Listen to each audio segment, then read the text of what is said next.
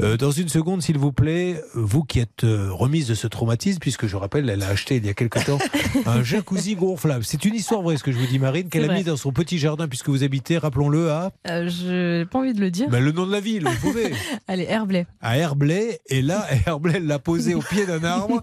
Et malheureusement, le lendemain, Ouais. quand elle a voulu rentrer dans son jacuzzi gonflable, il était truffé de Euh, limaces. Certaines s'y sont plus, oui. Mm. Alors ça l'a dégoûté et du coup elle a refourgué ça Oui. à quelqu'un qui l'a acheté sur le bon coin et qui actuellement doit être en train de pester contre des limaces. Écoutez, j'ai pas eu de retour, hein, donc je pense qu'il doit s'y plaire. hein. vous avez dû le bloquer surtout, alors allons-y. Et vous oubliez aussi le coût de l'électricité.